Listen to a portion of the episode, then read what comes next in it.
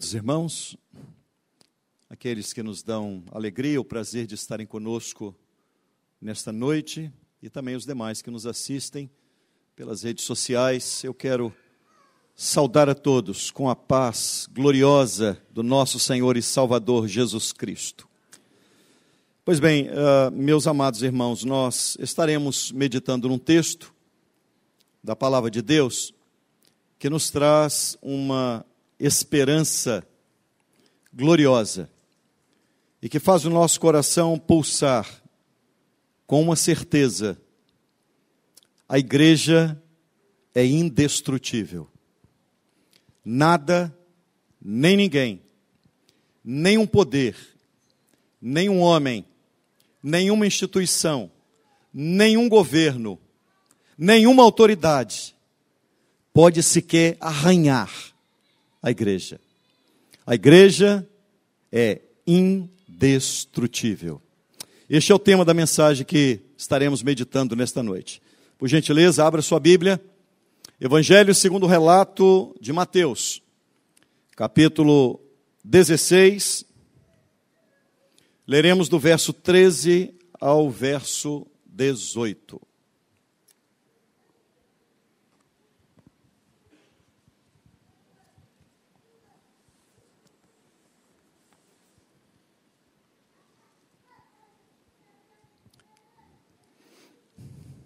Mateus, o Evangelho é de Jesus Cristo, segundo o relato de Mateus, capítulo 16, verso 13, que diz assim: Indo Jesus para os lados de Cesareia de Filipe, perguntou a seus discípulos: Quem diz o povo ser o filho do homem? E eles responderam: uns dizem João Batista, outros Elias e outros Jeremias ou algum dos profetas. Mas vós, continuou ele, quem dizeis que eu sou? Respondendo Simão Pedro, disse: Tu és o Cristo, o Filho do Deus vivo. Jesus então lhe afirmou: Bem-aventurado és, Simão Barjonas, porque não foi a carne e o sangue que tu revelaram, mas meu Pai que está nos céus. Também eu te digo que tu és Pedro, e sobre esta pedra edificarei a minha igreja. A igreja pode ler juntos comigo essa última frase? E as portas do inferno não prevalecerão contra ela. Amém. A igreja é plano de Deus. A igreja é o povo de Deus. A igreja é a família de Deus. A igreja é o corpo de Cristo. E a igreja é o resultado da obra de Cristo. Portanto, irmãos, a igreja é indestrutível. No decorrer da história da humanidade, nós todos assistiram, e os livros da história demonstram isso, a queda dos grandes impérios. O Império Babilônico ruiu, o grande Império Babilônico. O Império Assírio também ruiu. O Império Medo-Persa, o Império Greco-Macedônico, o Império Romano. Todos os impérios ruíram. As grandes corporações, elas também quebraram. Quando olhamos para a história, você vai ver o colapso financeiro e também a derrocada dos grandes homens. A história mostra que Deus, Ele é o Senhor da história. A Bíblia diz que Ele eleva o homem e Ele o reduz a nada. É Ele que coloca todas as autoridades, e é Ele que trata com as autoridades, quando elas estão em desacordo com a Sua vontade. Quando nós olhamos para uma história de altos e baixos em é, pessoas, instituições poderosas que se erguem e de repente vão na lona. Você olha para essa história e você, ao olhar o, ao voltar o seu olhar para a igreja, você vai ver uma igreja que no decorrer de toda a história, dois mil anos de história, a igreja foi ferozmente perseguida. No decorrer dos séculos, mesmo sendo um povo pequeno, sem exército, sem dinheiro, sem influência política, a igreja permanece de pé. Enquanto os grandes alicerces do mundo ruíram, a igreja, ela segue avançando. A igreja é indestrutível. E quando nós olhamos para a igreja, nós vemos um grupo de pessoas que aparentemente são frágeis, e na verdade o são. A igreja é composta por viúvas, por órfãos, por pobres. A própria palavra de Deus diz que não são muitos os sábios entre vós, por pessoas simples, de pouca cultura muitas vezes. Mas o fato é que a igreja continua se expandindo, a igreja continua avançando. Nada nem ninguém nesses dois mil anos de história, apesar de um ataque feroz contra a igreja, conseguiu dizimá-la. Ela continua avançando. O reino de Deus continua avançando. Eu quero dizer a vocês, trazer uma informação, que nos últimos 150 anos da igreja, houve mais mártires do que em todos os séculos, desde o primeiro século. Alguém pode imaginar que no primeiro século ou segundo século, a igreja foi muitíssimo perseguida, e na verdade foi. Muitos crentes morreram nas arenas, nas cruzes, nas fogueiras, cerrados ao meio, sendo lançados no Coliseu e nas arenas para serem devorados por feras. Isso aconteceu, é verdade. Mas, em todo o período da história, não se compara o número de mártires com os últimos 150 anos da igreja. O que eu quero dizer a você é que nós não podemos ignorar o que acontece diante dos nossos olhos. Todas as camadas da sociedade estão sendo afetadas pelos últimos acontecimentos, não no Brasil, mas no mundo. Nós vivemos um tempo de inversão de valores. Nós vivemos um tempo em que o fato acontece de uma maneira mas a maneira como ele é relatado é outra completamente diferente. Eu quero dizer a vocês que nenhuma ideologia satânica que permeia a nossa sociedade pode destruir a igreja. Nós vivemos um tempo de densas trevas, é verdade. Mas nada pode abalar a igreja. Nada pode afetar a igreja. Esse texto que lemos, irmãos queridos, ele, na verdade, é um texto que traz o nosso coração a esperança. Ele revigora as nossas forças. E ele mostra uma coisa: a igreja é inabalável. A igreja é indestrutível. A Bíblia diz que os redimidos, os resgatados, os lavados no sangue do Cordeiro, que tem o seu nome escrito no livro da vida, estes estão assentados com Cristo nas regiões celestiais. Quem acha que a igreja é um povinho de quinta categoria, está muito enganado. Este texto sagrado, ele explica por que a igreja é indestrutível. Jesus estava em Cesareia de Filipe. E Jesus estava conversando com seus discípulos. E então Jesus resolveu fazer-lhes uma pergunta.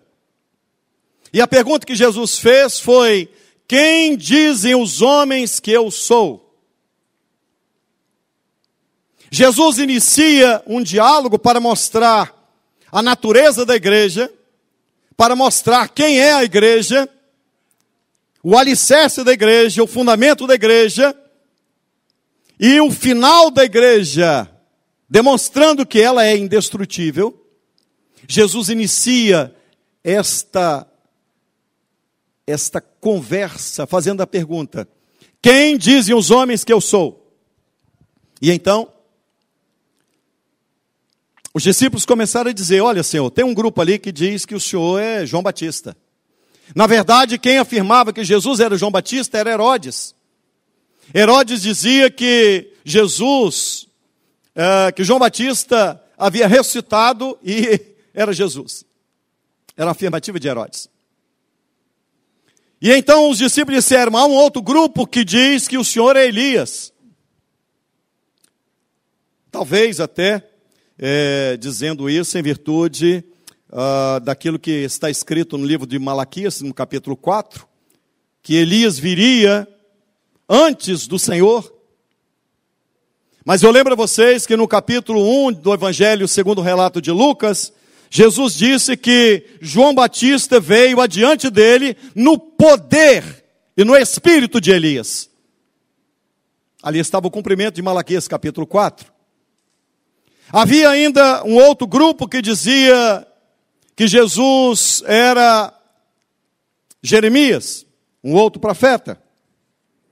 E um quarto grupo ainda dizia, ele é um dos profetas. Ele é um grande homem. Diante de tantas respostas, e nenhuma delas acertada, porque Jesus não é João Batista, Jesus não é Elias, Jesus não é Jeremias e Jesus não é apenas um grande profeta.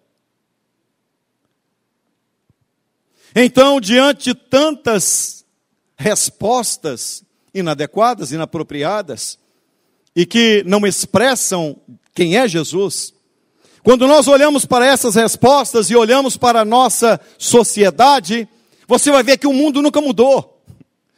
Porque o conceito que as pessoas têm de Jesus hoje também é diverso. Há pessoas que imaginam que Jesus é outra coisa senão o Filho de Deus. Se você sair às ruas e perguntar quem é Jesus para você, alguns, alguns dirão, ele para mim é um socialista. Longe disso. Outros dirão um grande filósofo. Outros ainda dirão um sábio Outros ainda dirão, um grande homem que pisou nesta terra. Afinal, desde a sua vinda, a história da humanidade está dividida antes dele e depois dele. O fato é que Jesus não é um produto da imaginação do homem.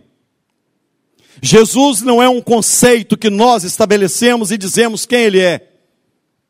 Jesus não é uma figura que você pode, a seu bel prazer, imaginar que ele é isso ou que ele é aquilo, segundo os seus preceitos e os seus interesses e as suas vontades.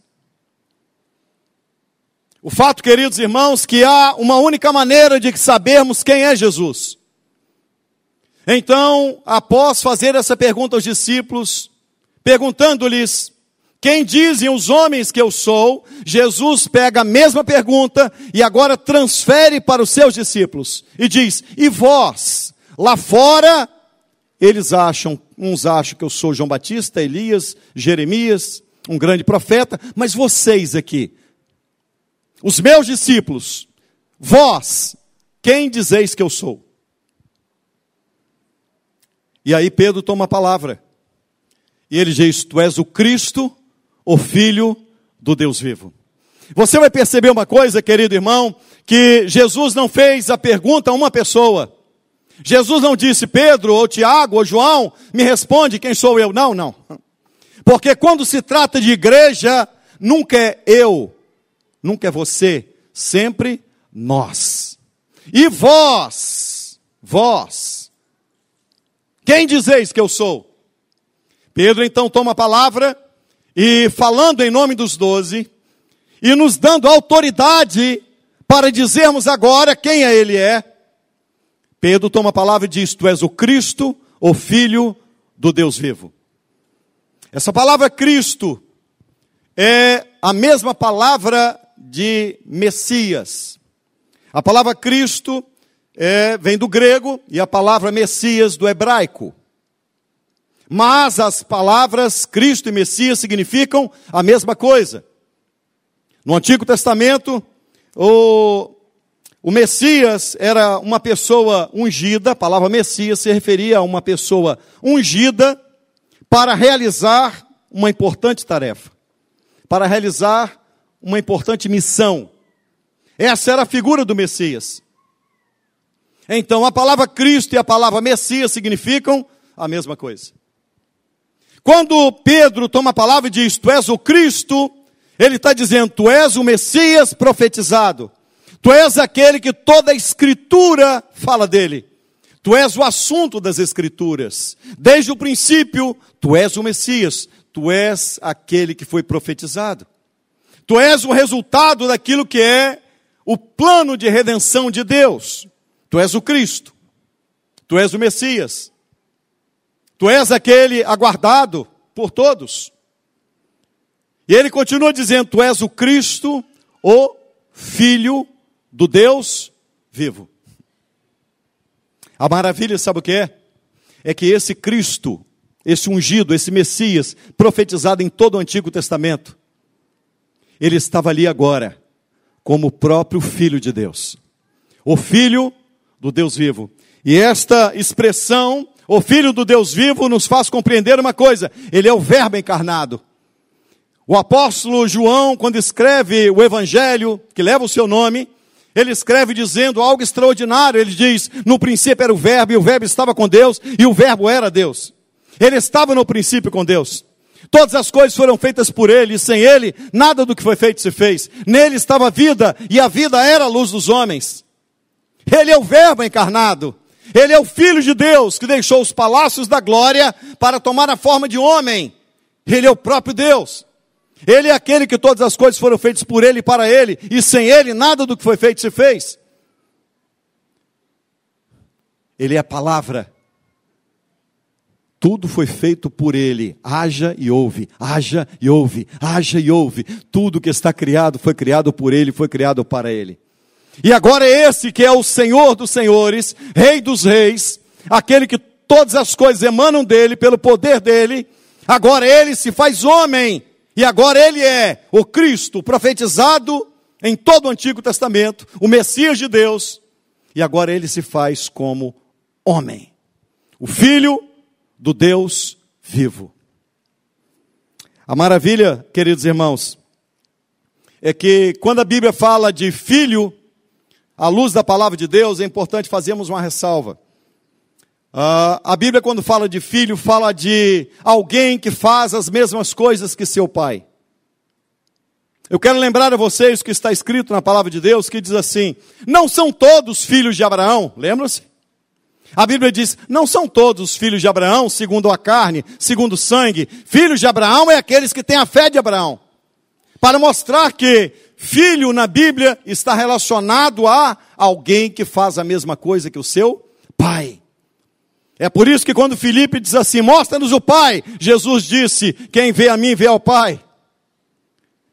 Jesus está mostrando uma coisa: Ele é o Filho de Deus, Ele é a segunda pessoa da Trindade, Ele é aquele que deixou os palácios da glória para cumprir um plano de redenção, para vir a este homem, para vir a este mundo, para estar debaixo da nossa pele, para calçar o nosso sapato, para beber a nossa água, para chorar as nossas lágrimas, para comer a nossa comida, para viver aqui como homem.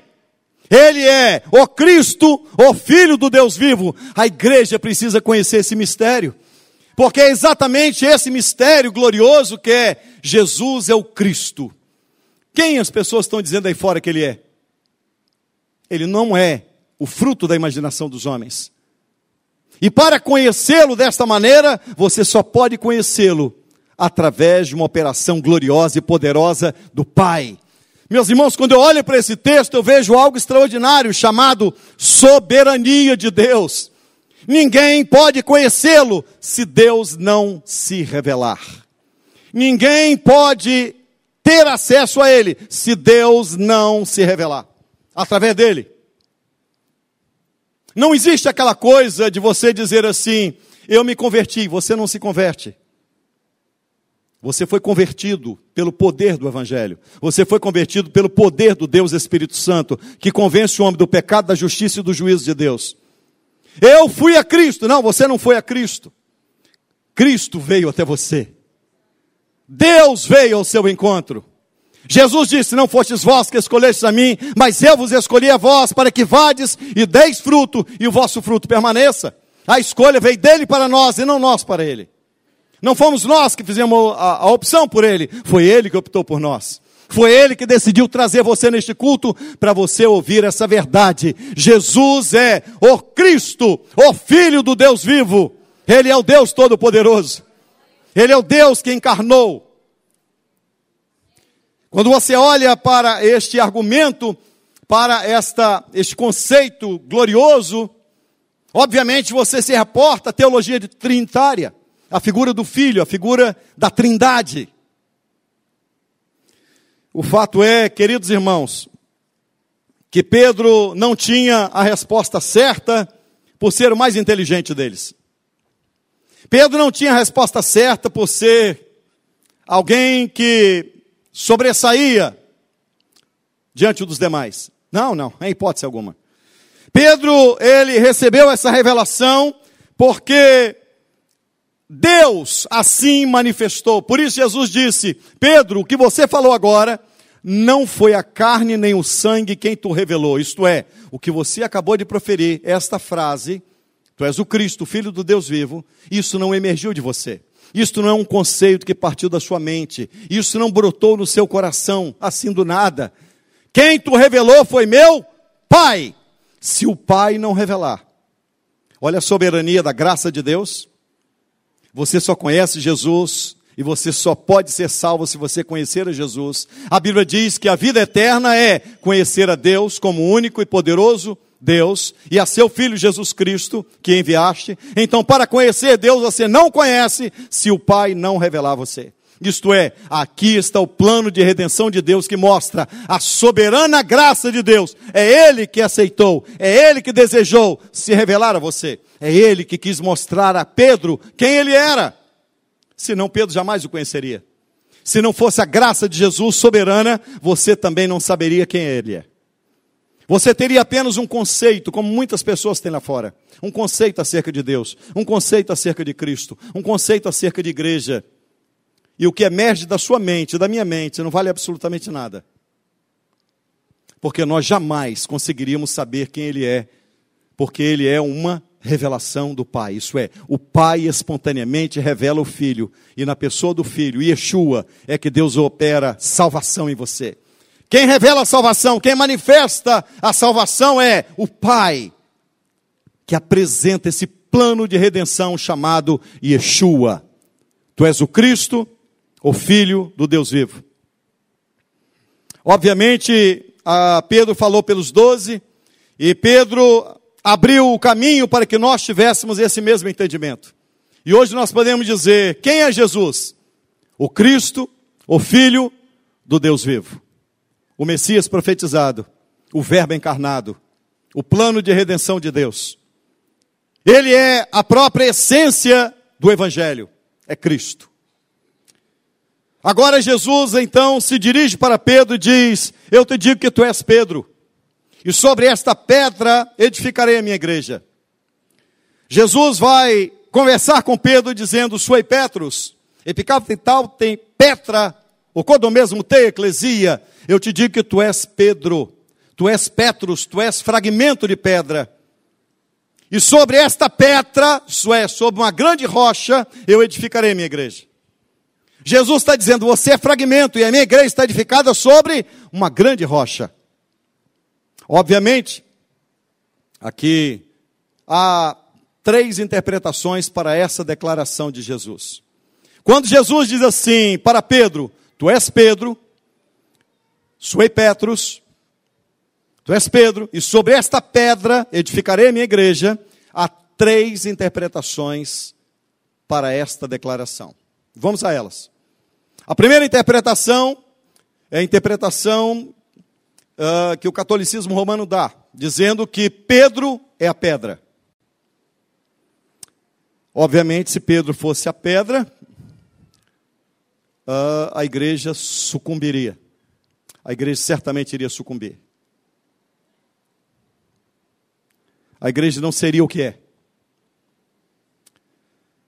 Os apologistas católicos dizem ubi Petrus, ibi ecclesia. Onde está Pedro, aí está a igreja. Essa declaração não é uma declaração apropriada, até porque o texto sagrado diz: Tu és Pedro, Petros no original, no grego. Pedaço de pedra, partícula de pedra. E ele diz: Sobre esta Petra, isso é, sobre rocha, sobre uma grande pedra, eu edificarei a minha igreja. Não, não obstante, ah, existe ah, um aspecto ainda que alguns dizem que a pedra, uns dizem que a pedra é Pedro, há uma segunda interpretação que diz que a pedra é a declaração de Pedro, mas a terceira interpretação, que é a que eu vou manifestar agora, é a interpretação correta à luz das Escrituras. A pedra sobre a qual a igreja está edificada é o próprio Cristo. E é exatamente porque Cristo é o fundamento da igreja que a igreja é indestrutível.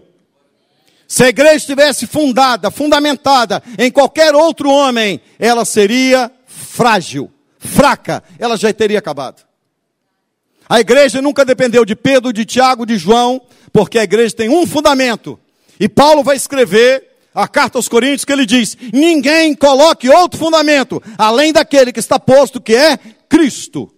Cristo é o fundamento da igreja. E é por isso, por ser Cristo a pedra angular, Cristo é a pedra sobre a qual a igreja está edificada, esse é o motivo da igreja ser indestrutível. A igreja é inabalável.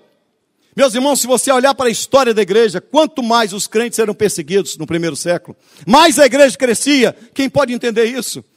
Quanto mais o sangue era derramado nas arenas, quanto mais no Coliseu os crentes tombavam, na verdade, a mensagem do evangelho, ela crescia. A semente do evangelho era regada com, a lá, com o sangue dos mártires. E ela prosperava, e ela crescia. Há relatos de pessoas que assistiam aquelas cenas e desciam das arquibancadas para confessar o nome de Jesus. Ao verem os crentes sendo martirizados. A igreja avança no meio das lutas e das provas. Por isso, não tema o que está por vir. Não tema nenhuma ideologia satânica do diabo que vem para é, destruir a família, que vem para atacar a criança, que vem para uh, justificar as suas atitudes diabólicas, dizendo que está preservando alguma coisa. Está preservando nada. A igreja precisa estar preparada. O cerco está se fechando. Prepara.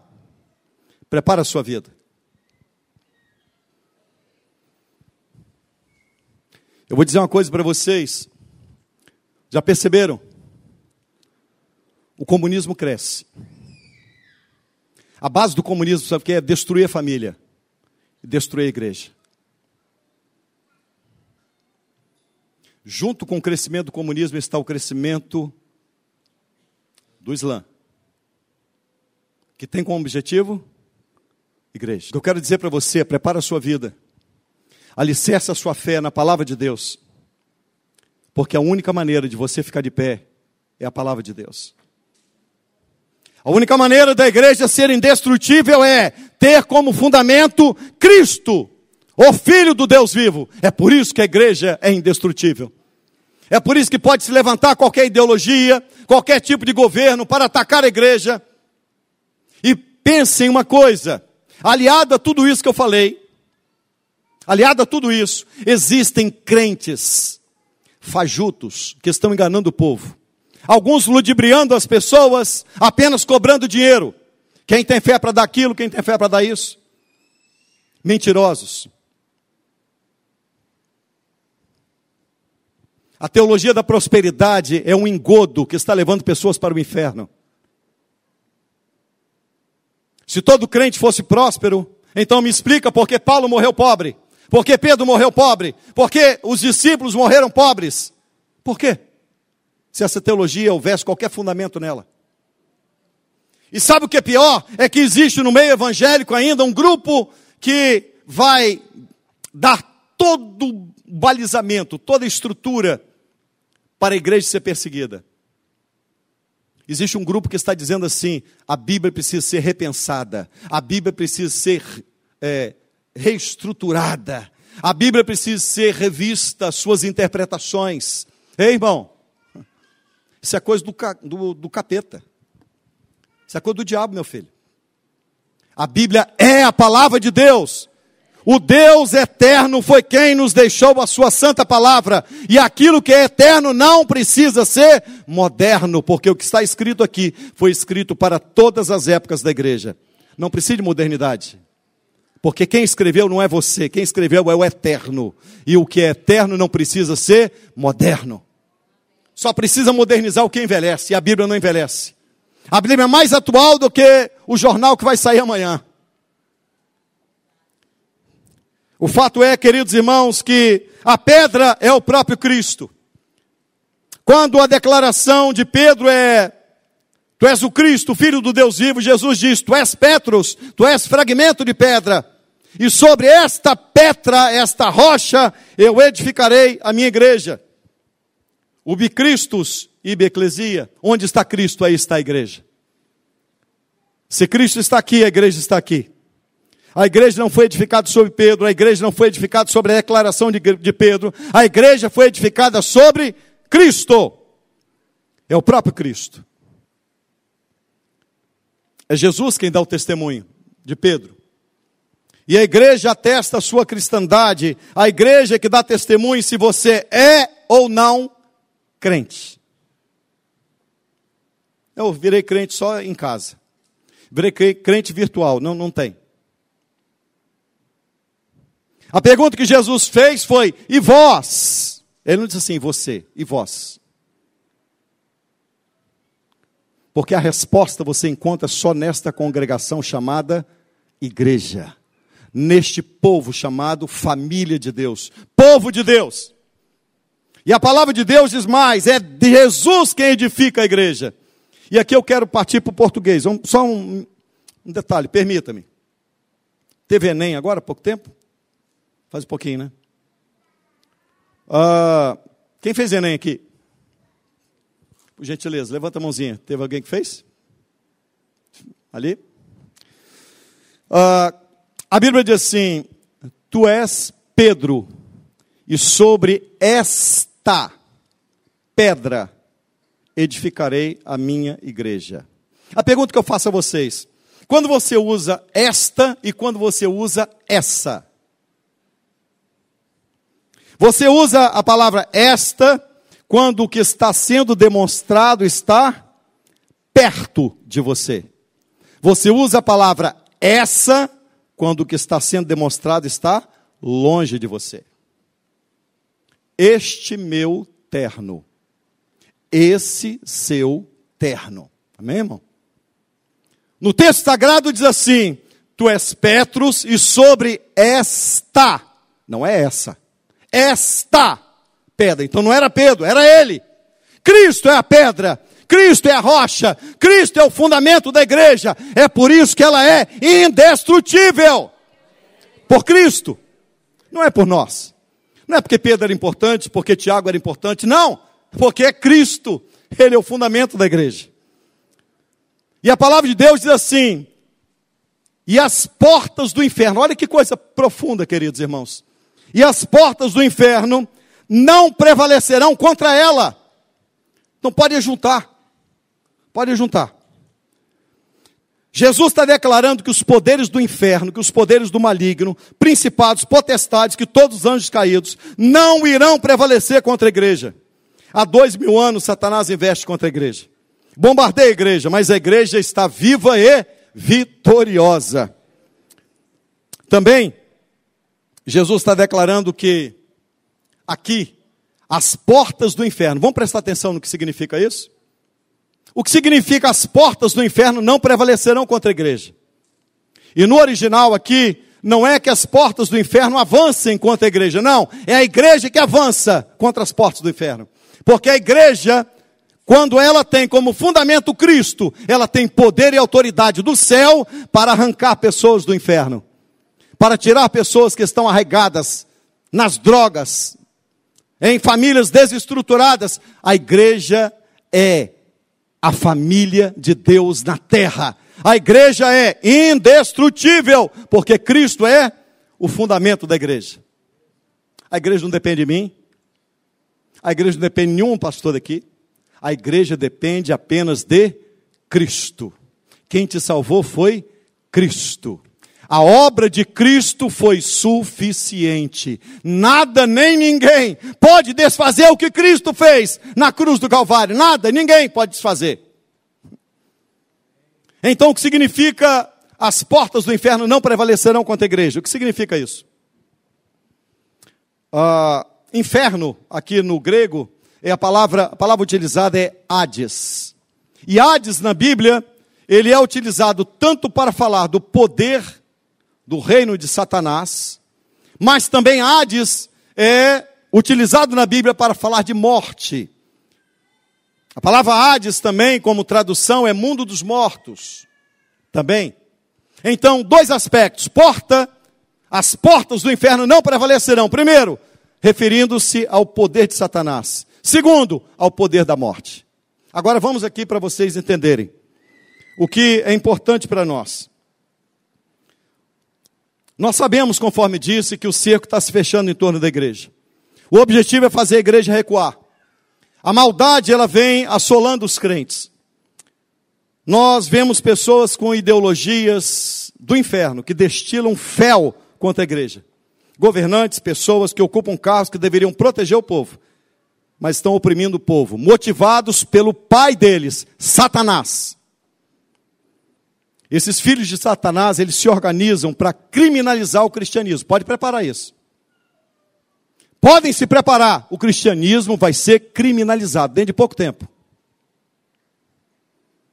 Outra coisa, sabe o que mais? A igreja tem um discurso de ódio. Não! Discurso de ódio não, falar a verdade não é ódio. Falar a verdade é o único recurso que pode libertar você. Diz a palavra: conhecereis a verdade, e a verdade vos libertará. A igreja tem autoridade quando ela diz: se você continuar nesse pecado, você vai para o inferno. Jesus morreu para arrancar você das garras do pecado, das garras do diabo, para mudar a sua vida, para mudar a sua história. O dia que a igreja deixar de pregar isso, ela deixou de ser igreja. E preparem-se. O cristianismo vai ser criminalizado. O que vai sobrar, sabe o que? Uma sopa rala. Para os crentes tomarem. Porque qualquer outra palavra que seja Bíblia vai ser considerado discurso de ódio. Deus criou homem e mulher, macho e fêmea. Isso é discurso de ódio. Não. A Bíblia diz isso. A Bíblia diz. O que eu quero dizer a você é que as portas do Hades não irão prevalecer contra a igreja. Não é porque a igreja é perfeita, não é porque a igreja é forte, não é por outro motivo, senão pela declaração de Pedro. A igreja tem um fundamento que é Cristo. Por isso a igreja é indestrutível. E a igreja está edificada sobre ele. A certeza que temos que, que estaremos de pé até o final, sabe qual é, irmãos? Cristo. A igreja, ela é sustentada por ele e ela não conhece a derrota. Não conhece a derrota. Essa é a igreja de Deus. Nada pode abalar a igreja, porque ela não foi construída sobre pessoas, sobre homens, sobre recursos humanos, sobre conceitos e ideologias humanas. Não. A igreja foi edificada sobre a obra de Cristo. Isso significa dizer uma coisa. O que significa isso, pastor? Porque a igreja é indestrutível. Presta atenção para você entender isso. Porque a igreja foi edificada sobre a obra de Cristo, sobre a pessoa de Cristo. E o que Cristo fez na cruz do Calvário é impossível de ser revertido. Só por isso. Significa que nada pode desfazer a obra de Cristo. A obra de Cristo realizada a nosso favor não pode ser desfeita. Por isso, a obra de Cristo é comparada com a rocha. Não pode ser desfeita. Nada nem ninguém pode destruí-la. Do alto da cruz, lá no Monte Caveira, no Gólgota, Jesus estava pregado no madeiro. Quando todos já se alegravam em ver aquele que se dizia o Messias pregado na cruz, então ele dá um brado dizendo: Tetelestai. E o véu do templo se rasgou de alto a baixo. Pronto, acabou. Ali na cruz, no brado de Cristo, Tetelestai, a dívida está paga. Ali o diabo sofreu o seu maior golpe. Bendito seja Deus. Creia nisso, irmãos. As portas do inferno não prevalecerão contra a igreja. Os governos mundiais, a perseguição religiosa, as ideologias que movem os filhos do diabo não poderão destruir a igreja. Se você entrou aqui hoje, meio jururu, está meio cabisbaixo, está enfrentando luta, problema, eu quero dizer uma coisa. Se você é igreja, levanta a sua cabeça, porque as portas do inferno não podem prevalecer. Pastor, a luta está grande, a palavra que eu tenho para você, as portas do inferno não prevalecerão contra a igreja. É o Senhor quem luta por ela. É o Senhor que é o fundamento dela.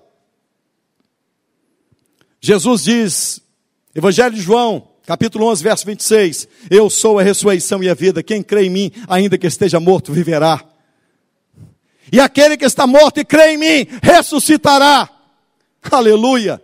No decorrer da história, a morte visitou todos os homens. A morte visitou rico, visitou pobre. No decorrer da história, cultos morreram. Indoutos também. Ricos. Famosos. A morte um dia bateu a porta. Entrou na vida de todos eles. Mas bendito seja Deus que um dia a morte recebeu uma visita. Quem é? Cristo, o Filho do Deus vivo. Jesus desceu lá na casa da morte e matou a morte. A morte morreu com a morte de Cristo. Ele ressuscitou ao terceiro dia. Ele mata a morte, ele vence a morte. E é por isso que nós podemos dizer: onde está a morte, o teu aguilhão? Tragada, vencida, derrotada, foi a morte na cruz. Jesus desce na casa dela. Sentou tristinho hoje? Você tem motivo para dar glória. Você está alicerçado em Cristo, no fundamento que não conhece a derrota. Ele é o seu Senhor, Ele é o seu Salvador. A morte visitou a todos que entraram nessa terra, até o dia que ele recebeu a visita do príncipe da vida. E ela foi tragada, foi vencida. O livro do Apocalipse diz que Jesus tem a chave da morte. Nem a chave a morte tem, gente. Ele arrancou a chave da morte. Ele tem a chave da morte e a chave do inferno. Quem manda em tudo é Ele. O diabo não manda nem no inferno. Tem gente que acha que o inferno tem samba, cachaça. Não, meu filho, tem não. Lá nem o diabo manda. Entendeu? Quem tem a chave, Apocalipse diz, quem tem a chave da morte e do inferno é Cristo. Seu Deus é poderoso, não é? Você pode se alegrar nele, pode, no meio da luta, no meio da prova, você pode saber que a igreja é inabalável, a igreja é indestrutível. Bendito seja Deus. João 6,40 diz assim: De fato, a vontade de meu Pai é que todo aquele que vira o Filho e crer nele tenha vida eterna, e eu o ressuscitarei no último dia. Hebreus 2,14 ainda diz: Visto que os filhos têm participação comum de carne e sangue, destes, porém, ele igualmente participou, para que por sua morte destruísse aquele que tem o poder da morte, a saber, o diabo. Está aqui, ó a prova que Cristo venceu a morte e venceu o diabo.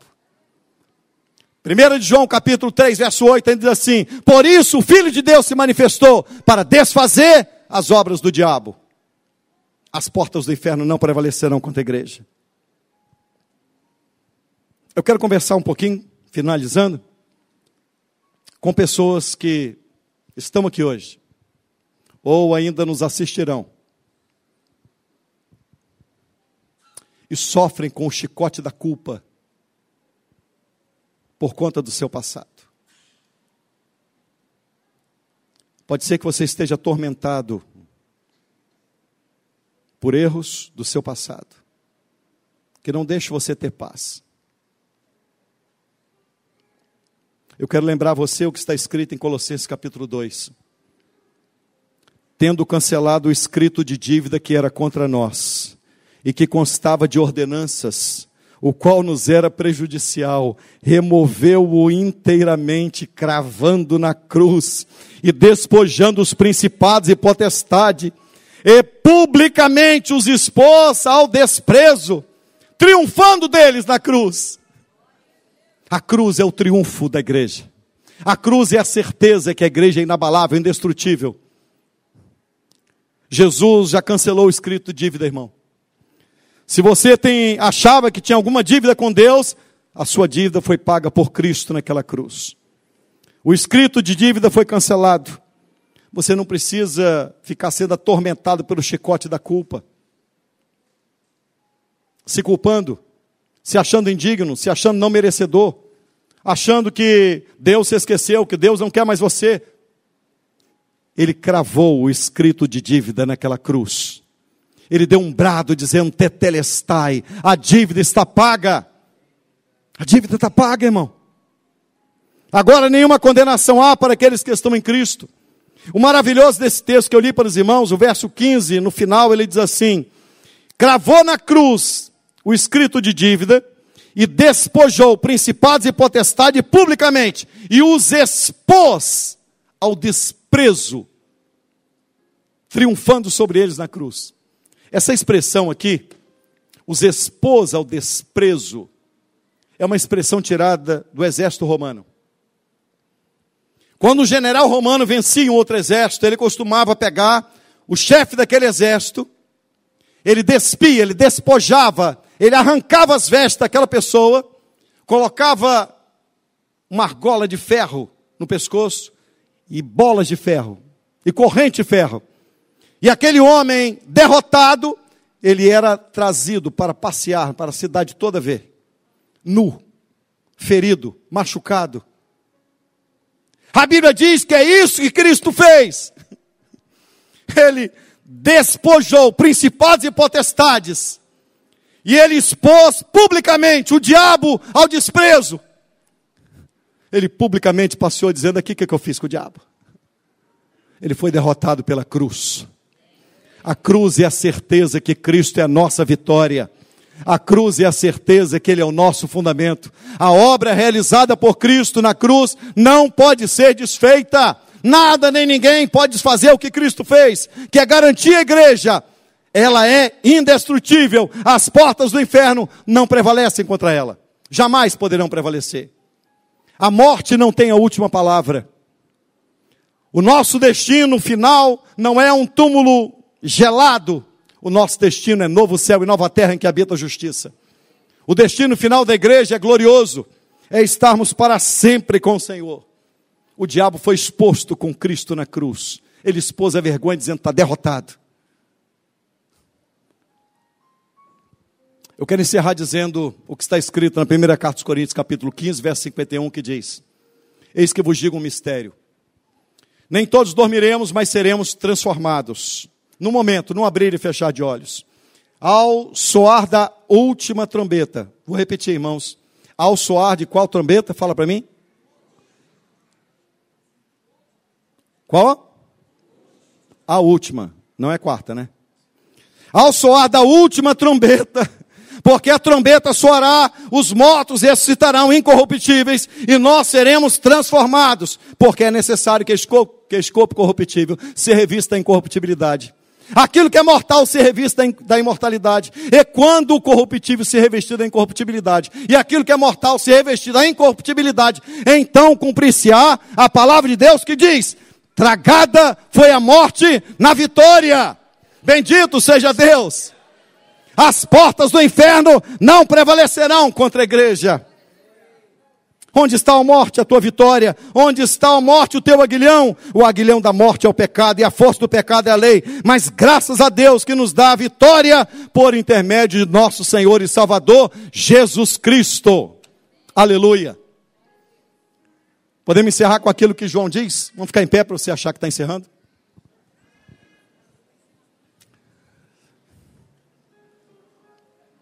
Carta aos Romanos, capítulo 8, verso 31, diz assim: Que diremos, pois, à vista dessas coisas? Se Deus é por nós, quem será contra nós? Aquele que não poupou seu próprio filho antes, por todos nós o entregou, porventura não nos dará graciosamente com ele todas as coisas? Quem intentará acusação contra os escolhidos de Deus? É Deus quem os justifica. Quem os condenará? É, é, Jesus quem morreu, ou antes quem ressuscitou, o qual está à direita de Deus e também intercede por nós. Quem nos separará do amor de Cristo? Será a tribulação, a angústia, a perseguição, a fome, a nudez, ou o perigo, ou a espada? Como está escrito, por amor de ti somos entregues à morte todo dia. Fomos considerados como ovelhas para o matadouro. Em todas estas coisas somos mais do que vencedores por aquele que nos amou. E o texto encerra dizendo: Porque eu estou bem certo que nem a morte, nem a vida, nem os principados, nem as potestades, nem o presente, nem o porvir, nem a altura, nem a profundidade, nem alguma outra criatura nos poderá separar do amor de Deus que está em Cristo Jesus, nosso Senhor e Salvador. A igreja é indestrutível. Você pode dar glória, irmão? A igreja é inabalável, indestrutível. Paulo chega a dizer assim: para mim, o viver é Cristo, e o morrer é ganho. Como é que o diabo ficou nessa hora? Como é que é, Paulo? É, para mim o viver é Cristo, morrer é ganho. Mas como assim? Vamos fazer a exegese do texto. Para mim, o viver, se eu ficar vivo aqui na terra, eu estou com Cristo aqui. Se eu morrer, eu estou com Cristo no céu. Como é que é? é?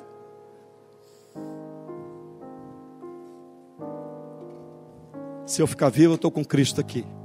E nada pode me separar dele. Se eu morrer, eu estou com Cristo lá. Não tem saída para o diabo. Eu quero que você, com lutas, com provas, às vezes com lágrimas, com sofrimento, que talvez você esteja passando, entenda que maior é aquele que te ama, que poderoso é aquele que te ama. Esse texto sagrado nos garante coisas extraordinárias. Primeiro, Jesus é o fundamento da igreja. Segundo, Jesus é quem edifica a igreja. É Ele que te chamou. Edificar aqui, o ecodomesso, é como pegar um tijolo e colocando na construção. Isso é edificar. Sabe quem trouxe você lá de fora e edificou, fez, fez de você igreja? Cristo.